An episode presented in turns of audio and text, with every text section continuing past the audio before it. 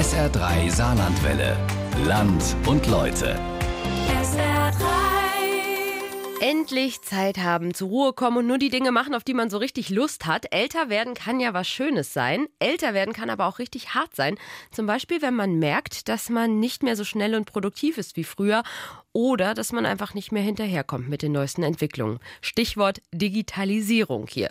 Ob im Beruf oder im Alltag, viele Menschen, die schon ein höheres Alter haben, fühlen sich abgehängt und manche sogar abgeschrieben. Kein Wunder, denn wenn man mal genau hinschaut, sieht man, dass ältere Menschen in unserer Gesellschaft ziemlich oft benachteiligt werden. Altersdiskriminierung nennt man das. SA3-Reporterin Lisa Krauser hat sich das mal genauer angeschaut, wie ältere Menschen benachteiligt werden und zwar und war dann selbst vom Ausmaß ziemlich überrascht. Alt und abgeschrieben ist unser Land und Leute Feature für heute. Ab wann ist man alt? Die jungen Alten ab 60, die alten Alten ab 85. Mhm. Oder stimmt das Sprichwort, man ist so alt, wie man sich fühlt? Ich fühle mich, sagen wir mal, recht jung. Ich bin 32. Die drei Menschen, die ich für dieses Feature getroffen habe, sind zum Teil mehr als doppelt so alt wie ich. Aber tut das überhaupt zur Sache? Alfred Mohr ist 87. Ich bin geistig noch rege, nur diese digitalen Sachen, das geht eben nicht. Dora Paulus ist 85. Wir waren alle so entsetzt, dass die Bank zugemacht ist. Es ist so und da muss man sich halt mit abfinden. Ne? Und Günther ist 62. Man wird einfach abgesät. Bist du alt, musst du weg. Offensichtlich tut das Alter zur Sache. Alle drei haben das Gefühl, dass sie wegen ihres Alters anders behandelt werden als Jüngere. Schlechter behandelt.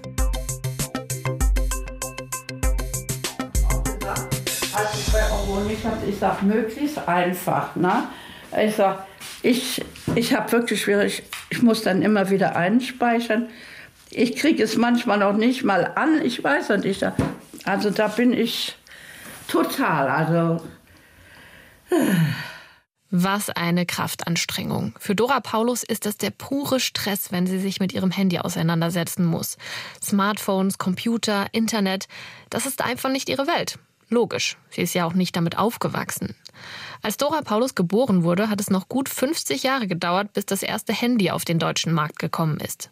Kein Wunder, dass sie ihr Smartphone in den Händen hält wie Falschgeld. Es ist schwierig, weil das ja über Internet geht. Das ist nicht einfach simpel. Ne? Und äh, ich muss das dann immer wieder eingestellt bekommen. Und dann, wenn das schon heißt über App, und ich kenne diese Begriffe nicht, eben halt, weil ich keinen Umgang damit habe. Ne? Ich habe es hauptsächlich nur zum Telefonieren. Ne? Und wenn ich unterwegs bin, das bei mir habe. Dass Dora Paulus nicht so gut damit zurechtkommt, wäre im Prinzip ja kein Problem. Wenn sie nicht täglich spüren würde, dass sie ohne Smartphone, Internet und Co. nicht mehr weit kommt. Die letzten beiden Jahre Pandemie haben ihr das so richtig vor Augen geführt. Dezember 2021. Da habe ich Dora Paulus besucht, weil sie ein großes Problem hatte. Ich bin so verzweifelt, weil ich keinen Corona-Test bekomme. Man kann sich nur anmelden über Internet und ich habe leider keins. Denn sie hat zwar ein Smartphone, aber ohne Internetvertrag. Zu der Zeit im Dezember war gerade die Testpflicht eingeführt worden, auch beim Friseur und bei der Fußpflege, wo Dora Paulus regelmäßig hin muss. Aber in Schmelz-Limbach, wo sie wohnt, gab es zu dem Zeitpunkt noch keine Testmöglichkeit. Und in den größeren Orten nebenan gab es zwar Testzentren, aber Termine konnte man nur online ergattern. Wer spontan kam, ohne vorher online gebucht zu haben, wurde in der Regel weggeschickt. Da kamen dann drei Leute auf mich zu. Bitte schön, was wollen Sie? Ich sage, ich möchte getestet werden. Wie? Was? Heute? Das geht aber nicht. Wir sind so überlastet. Sie müssen sich anmelden. Ich sage, wo soll ich mich anmelden? Ne? Aber ich habe gefroren und mir standen die Tränen auf und ich mit meinen zwei Stöcken. Dann haben sie wohl ein bisschen Mitleid bekommen. Ich habe gesagt, ich brauche unbedingt einen. Und dann sagen, na kommen Sie rein, ausnahmsweise. Ausnahmsweise ein Unding, wenn man bedenkt, dass es damals eine Testpflicht gab und somit alle freien Zugang zu Testmöglichkeiten haben sollten. Ich will wissen, wie sich Dora Paulus damals gefühlt hat. Vergessen? Ja, aber wirklich sehr, sehr. Ne? Und es ist auch jetzt schwierig, jetzt nochmal wieder von Null anzufangen, eben halt mit den neuen Methoden und mit diesen neuen Handys. Ich komme einfach nicht zurecht damit.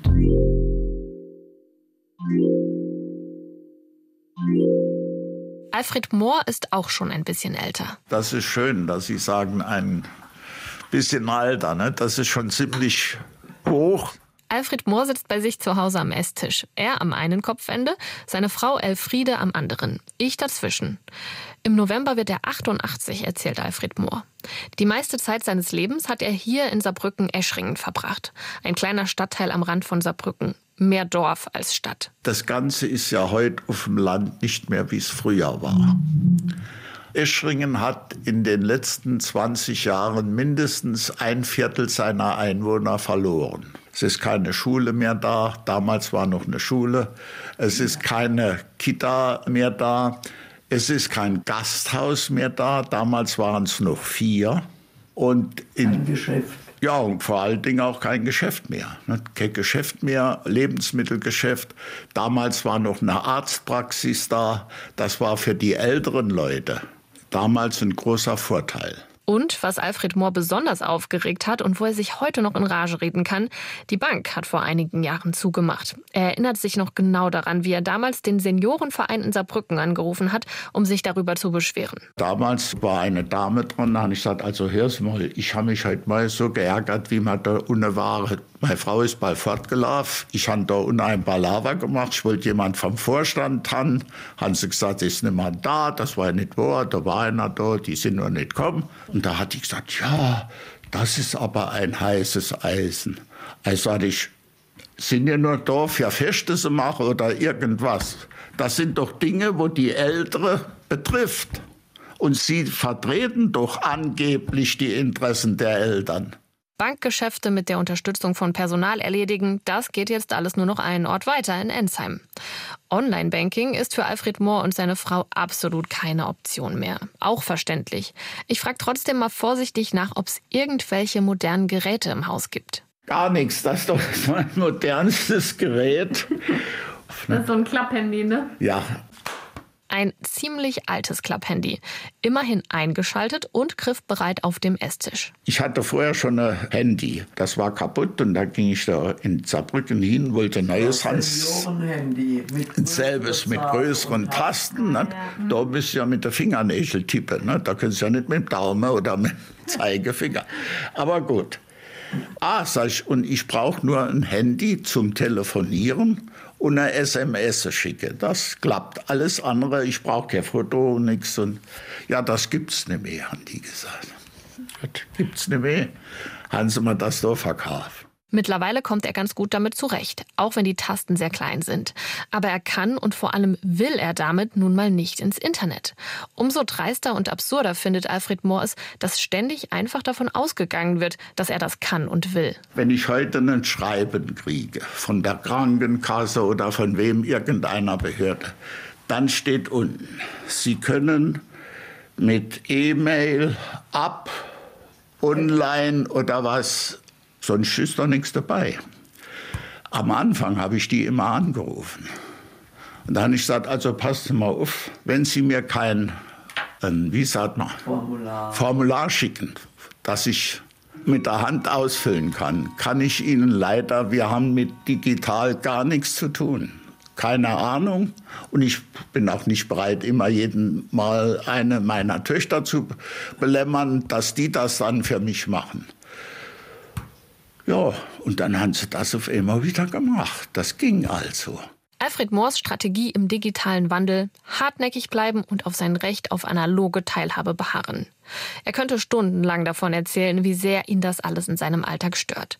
Als es mit den Corona-Impfungen losgegangen ist, er ewig in der Telefonwarteschleife hing und er am Ende einen Link zur Anmeldung aufs Handy bekommen hat. Für mich klingt das alles eindeutig danach, dass Alfred Mohr und seine Frau in vielen Lebensbereichen wegen ihres Alters benachteiligt werden. Klarer Fall von Diskriminierung also. Das möchte ich nicht sagen. Das kann ich nicht sagen. Vielleicht spielt da auch ein bisschen Stolz mit rein. Aber was Alfred Mohr gerne zugibt, dass er sich schon teilweise ausgeschlossen fühlt vom gesellschaftlichen Leben. Vor allem hier auf dem Land. Heute ist ja so, dass Ältere, Alleinstehende lieber in die Stadt gehen, wenn sie dort eine Wohnung kriegen, weil sie sagen, dort habe ich alles, dort habe ich Geschäfte, dort habe ich Ärzte, weil wenn sie hier zum Doktor gehen, der schickt sie zum Facharzt in die Stadt, müssen ja doch in die Stadt. Welche Lösung es für all das geben könnte, darauf hat Alfred Mohr eine ganz einfache Antwort, aber dazu später mehr.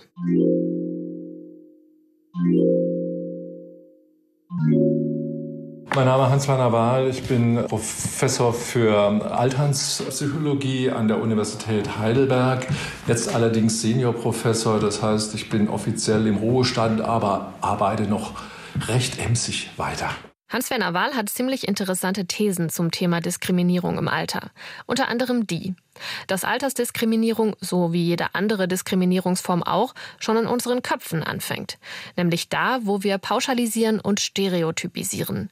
In dem Fall also, dass wir denken, alte Menschen sind so und so. Und zwar generell und immer. Man neigt dazu, wir neigen dazu, ich würde mich da nicht ausnehmen, zu generalisieren, so sind die Alten. Und das ist eigentlich die schlimmste Diskriminierung überhaupt, zu sagen, so sind die Alten. Und das hat mich auch unglaublich gestört in der Pandemie, dass man plötzlich nur noch von den Alten gesprochen hat, wo wir doch wissen, dass ältere Menschen ganz ähnlich wie Junge, wie Sie, ich bin allerdings jetzt auch schon 68 oder eben auch Mittelalter, unglaublich unterschiedlich sind und deswegen jede Pauschalisierung ja im Grunde genommen letztendlich auch eine Art von Diskriminierung ist. Damit, wie wir über Ältere denken und sprechen, fängt es also an. Und im nächsten Schritt, wie wir mit ihnen sprechen. Wir haben selber auch mehrfach Studien gemacht, wie zum Beispiel eben auch jüngere Menschen, zum Beispiel im Heimkontext mit Älteren sprechen, auch wie leider Pflegepersonen, die Profis auch teilweise mit älteren Menschen sprechen. Man sagt ganz schnell wir, man sagt Opa, komm mal. Man redet plötzlich sehr laut, sehr langsam. Wir sagen auch Baby Talk.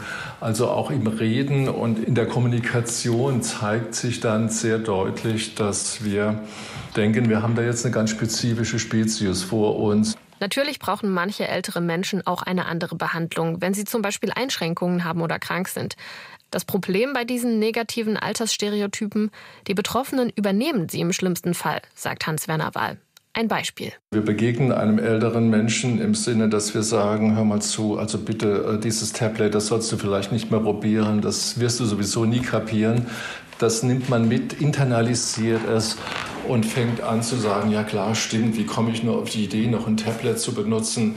Das können doch ältere Menschen nicht mehr. Ich bin halt unfähig und Alltag und so weiter. Und dann versuche ich nicht mehr bestimmte Dinge, die ich eigentlich noch gut könnte, doch zu tun. Das wiederum spiegelt mir zurück, ja klar, du hast immer mehr Kompetenzen verloren und man übt nicht mehr und verliert dann noch mehr. Also diese Spirale, die läuft eigentlich sehr deutlich ab. Hans-Werner Wahl kritisiert aber nicht nur, dass alle Älteren über einen Kamm geschert werden. Er kritisiert auch, worüber sich auch Alfred Mohr und Dora Paulus beschwert haben, dass in der Pandemie viele wichtige Angebote nur digital verfügbar waren und weiterhin sind. Hans-Werner Wahl nennt das eine forcierte Form der Digitalisierung, die zwei Seiten hat. Die eine, dass wir nun in der Pandemie natürlich gesehen haben, auch dass es tolle Momente gab, sozusagen Stimulation. Jetzt kaufe ich mir aber ein Tablet und jetzt will ich es aber lernen und ich will auch mit meinem Enkel dann mal über andere digitale Formen kommunizieren. Aber auf der anderen Seite haben wir eben auch gesehen, dass ganz ohne jede Reflexion, dass wir 18 Millionen Ältere haben, die einfach nie die Chance hatte, im Laufe ihres Lebens das drauf zu haben. Und trotzdem gab es vielerorts gar keine Alternative mehr, als diese Wege zu gehen. Diese Entwicklung findet er massiv altersdiskriminierend. Zum Nachteil derer, die betroffen sind, aber auch zum Nachteil unserer Gesellschaft als Ganzes. Wir haben große Gruppen von Menschen, die sich engagieren wollen, die Lebenserfahrung haben, die auf allen Ebenen als Großeltern in vielen anderen Rollen auch sehr viel der Gesellschaft bieten. Und es ist doch ja schlechterdings ein Unding, wenn man diese Ressourcen des Wissens brach liegen lassen würde. Das ist ja, fast ein Verbrechen, was man an der eigenen Gesellschaft tun könnte. Und ich glaube, da müssen wir noch ganz andere Sensibilitäten entwickeln.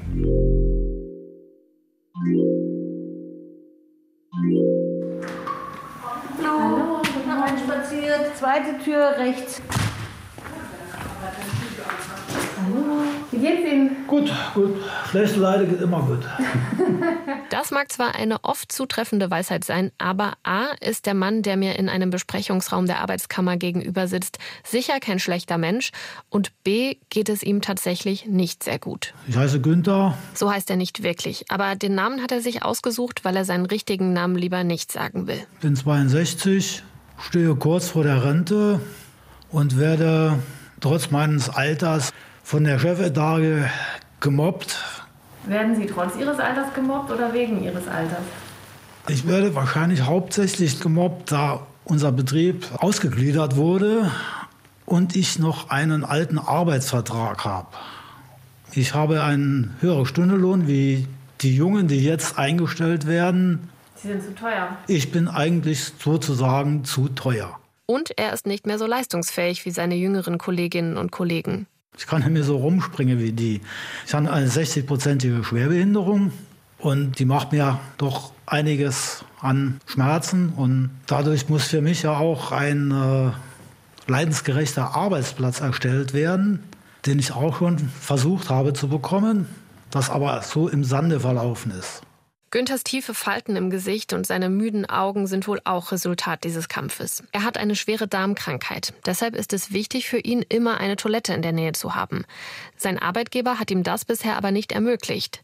Seit Jahren streiten die beiden heftig deswegen. Der Streit ist bis vors Gericht gegangen. Es wurde mir schon ein Arbeitsplatz gegeben, der über 100 Meter von der Toilette entfernt liegt. Und da wurde mir von der Betriebsleitung angeboten, mir an diese Maschine eine Dixie-Toilette zu stellen. Wie haben Sie das empfunden? Ich habe das als Diskriminierung empfunden. Das war für mich schrecklich. Günther muss immer wieder stoppen, eine kurze Pause machen, bevor er weiterreden kann. In seinen Augen ist das, was sein Arbeitgeber mit ihm macht, die reine Schikane. Ich wurde auch noch an Maschinen gestellt, die computergesteuert sind. Ich hatte noch nie etwas mit einem Computer zu tun. Bewusst hat man mich dahin gestellt. Und da jedes Mal, wenn eine Störung oder so war, musste ich Kollegen rufen. Und ich hatte jedes Mal Herzrasen, Schwindelgefühle, richtige Panik. Günther ist sich sicher, dass sein Chef ihn bewusst schikaniert und mobbt, um ihn loszuwerden. Ich war so weit gewesen, dass ich nur noch mit Medikamenten einen klaren Gedanken fassen konnte. Wenn ich nicht so gute Kollegen hätte, mit denen ich reden könnte, äh, wäre ich jetzt wahrscheinlich woanders. Mit dicken weißen Tapeten. So wurde ich dort systematisch fertig gemacht. Günther hat sein Leben lang schwer körperlich gearbeitet.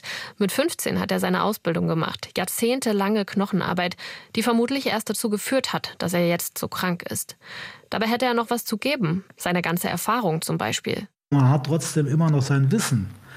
Und dieses auch viel wert. Aber im Großen und Ganzen würde ich sagen, bist du alt, musst du weg. Der Streit mit seinem Arbeitgeber geht schon seit vier Jahren und wird immer heftiger. Einen Betriebsrat gibt es in dem Unternehmen nicht. Den Job zu wechseln, das ist keine Option mehr für Günther. Der juristische Streit zerrt an ihm. Der Rechtsweg, der ist sehr, sehr problematisch und man braucht sehr viel Nerven.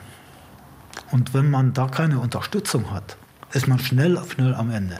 So am Ende, dass er zwischenzeitlich gesagt hat, Jetzt schmeiß ich alles hin, es ist mir gerade egal, ich mach Schluss.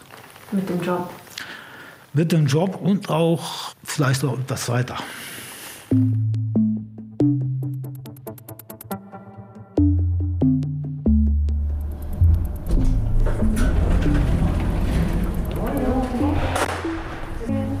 Fünfter Stock IHK-Gebäude Saarbrücken. Im Büro von Ute Knär. Sie ist hier bei Saris angestellt, Saarland Innovation und Standort e.V. Sie war dort angestellt, denn Mitte Mai ist sie in den Ruhestand gegangen, wie sie mir im April im Interview erzählt hat. Ich bin 66 und ich werde am 12. Mai bei Saris ausscheiden. Ute Knär hat in den letzten 14 Jahren hunderte Unternehmen kennengelernt und im Hinblick auf familienfreundliche Personalpolitik beraten und im Hinblick auf ältere Beschäftigte. Wenn ich dran denke, wie manche von den Älteren sprechen, Altlasten, da müssen sie loswerden. Ich spreche nicht von Altlasten, ich spreche von Diamanten, die noch viel, viel Strahlkraft haben und mit denen man noch viel, viel im Unternehmen tun könnte. Ute Knär wirkt selbst ein bisschen wie so ein Diamant mit viel Strahlkraft. Weiße Hose, weißes Shirt, weiße Sneakers. Sie strahlt aber nicht nur äußerlich, vielleicht auch, weil wir über ihr Herzensthema sprechen. Ich habe auch immer meine alten Sachen rausgeholt, was ich schon alles gemacht habe zum Thema Alter. Das Thema beschäftigt Sie, ne? Ja, ich bin die Kohorte, die älter ist. Und ich wundere mich immer, dass diese letzte Lebensphase, die doch nochmal ein großer Umbruch bedeutet, dass da wenig proaktiv oder gar geplant wird. Damit will sie sagen, viele Unternehmen verschlafen das Thema. Dabei ist es so wichtig, gerade die älteren Mitarbeitenden mitzunehmen, findet Ute Knär mal wieder richtig Booster zu geben, was die Motivation angeht. Und da habe ich gesehen, erfahren, dass es wichtig ist, dass man die Menschen in diesen Altersklassen einfach nochmal wahrnimmt. Zu gucken, ähm, stehen die noch am richtigen Ort? Auch das Thema Kompetenzen. Was habe ich denn erworben im Leben? Was habe ich denn schon alles gemeistert? Und das andere Thema, Generationenvielfalt. Ein Unternehmen ist ein Mehrgenerationenhaus. Wie tickt denn der junge Kollege? Überholt der mich nur rechts oder kann der mir vielleicht auch was bieten? Kann ich dem was bieten? Sie hat den Eindruck, dass viele ältere Mitarbeitende auf dem Abstellgleis stehen. Solche Menschen sind demotiviert, die werden nicht mehr beachtet, die werden nicht mehr zur Fortbildung eingeladen, die werden einfach noch so mitgeschleppt. Und der ein oder andere hat innerlich gekündigt. Ist einfach nur noch Dienst nach Vorschrift. Was geht uns denn da verloren? Viel Potenzial, glaubt sie. Und das schadet auch den Unternehmen. Dabei geht es doch anders. Ein Beispiel aus einem kleineren saarländischen Unternehmen. Ein Dachdeckerbetrieb, ein älterer Mitarbeiter, Mitte 50, der einfach körperlich Schwierigkeiten hatte. Ein junger Chef, dem älteren Herrn verpflichtet, hat sich überlegt, was mache ich mit dem? Dauernd Krankenschein, ich kann ihn nicht mehr aufs Dach schicken. Der Mann organisiert jetzt morgens den Materialeinsatz, bestellt alles, belädt die Autos, der Unternehmenschef hat mir gesagt, das ist für mich so ein Profit. Es fehlt weniger an der Baustelle. Die müssen nicht zurückfahren. Es ist eine ganz andere Stimmung. Die müssen nicht morgens was richten. Die können immer wieder auf einen Erfahrenen zurückgreifen. Also Profit aus der Not geboren. Und ich wünsche allen, dass es nicht, nicht nur aus der Not geboren wird, sondern dass man klar Konzepte macht. Wer vorplant, ist klar im Vorteil. Der Dachdeckerbetrieb ein positives Beispiel, aber wohl eher ein Einzelfall. Denn auf die Frage, wie viele saarländische Unternehmen denn den Einsatz von älteren Mitarbeitenden gezielt planen, stockt Ute Knär. Sie merken, ich zögere schon. Ich würde sagen, wenige. Die Großen tun es, aber ich sehe es auch bei den Kleineren als großes Defizit, das nicht zu tun. Ich weiß nicht warum, aber man denkt nicht dran, da müsste man mehr sensibilisieren. Ich sehe es aber auch in den Verwaltungen als großes Thema. Das ist noch sehr stark bei uns. Und gerade da sehe ich großes Potenzial und da sehe ich auch einen unheimlichen Aufklärungsbedarf. Der Altersdurchschnitt im Saarland geht seit Jahren nach oben. Daten des Statistischen Landesamtes zeigen, dass 1970 gerade mal knapp 133.000 Saarländerinnen und Saarländer über 65 waren. 2020 waren es über 240.000. Dabei ist die Bevölkerung insgesamt geschrumpft. Umso schlimmer findet es Ute Knär, dass die meisten Unternehmen im Saarland ihre älteren Mitarbeitenden viel zu früh abschreiben. Ich bin sprachlos darüber. Wir haben ein Standortproblem hier, wir haben ein Fachkräfteproblem. Es wäre höchste Zeit, auch Projekte hier ins Leben zu rufen, die auf der einen Seite Unternehmen sensibilisieren für das Thema, einen klaren Nutzen wenn ihr das tut, habt ihr Folgendes davon. Für den Standort haben wir Folgendes davon. Und natürlich auch die Mitarbeiter mitzunehmen, die Mitarbeiter zu sensibilisieren, im Prinzip mutig zu machen, nochmal durchzustarten. Und natürlich alle mitnehmen, nicht nur die Älteren. So sind wir wieder bei der Stigmatisierung. Jetzt machen wir mal ein Programm für die Alten. Es geht gar nicht. Sondern wir stellen uns als gesamtes Unternehmen neu auf, indem wir alle Altersklassen mitnehmen. Fände ich eine schönere Sache. Ich habe gesagt, die hätte ich eine Handtasche, aber die habe ich bei mir. Also ich mache auf und das ist so, ne? Ah. Und damit komme ich jetzt überall hin. Beim Frühstücken oder beim Mittagessen. Mehr brauche ich nicht. Dora Paulus ist ganz stolz, als sie mir ihren neuen Impfausweis präsentiert. Eine Scheckkarte mit aufgedrucktem QR-Code. Die hat sie in der Apotheke bekommen. Allerdings nicht umsonst. 10 Euro musste sie dafür zahlen. Sie findet das in Ordnung. Sie hat sich damit abgefunden, dass sie in vielen Bereichen einfach abgehängt ist. Eine Lösung fällt ihr nicht ein. Tja, es ist wahrscheinlich nicht möglich, denn der moderne Fortschritt geht ja immer weiter. Ne? Und dahinter zu kommen, ich bemühe mich zwar, aber ich glaube, das schaffe ich nicht mehr. Alfred Mohr findet, dass es eine ganz simple Lösung für das Problem gibt. Guck es mal. Ich bin hier noch der 36 Älteste im Ort. Und davon sind 25 Frauen. Das heißt, ich bin der elfte älteste Mann im ganzen Ort. Also in zehn Jahren sind wir auch nicht mehr da. Gucken Sie mal, meine älteste Tochter wird jetzt 61. Die ist mit dem Kram da, fit, wie Turnschuhe. In 30 Jahren gibt es nur noch Leute, die das da beherrschen. Da sind die anderen all tot. Das ist das Thema. Das ist das Thema. Das, das Thema. Die, die Frage, die ändert sich von selber. Das ist klar, weil die Zeit kommt ja. Und Günther? Er ist seit Anfang des Jahres krank geschrieben. Und es geht mir seitdem besser wie vorher. Ende 2023 kann er abschlagsfrei in Rente gehen. Der Plan bis dahin? Durchhalten. Durchhalten, Medikamente durchhalten. Durchhalten auf Kosten der Gesundheit, das kann ja wohl nicht die Lösung sein.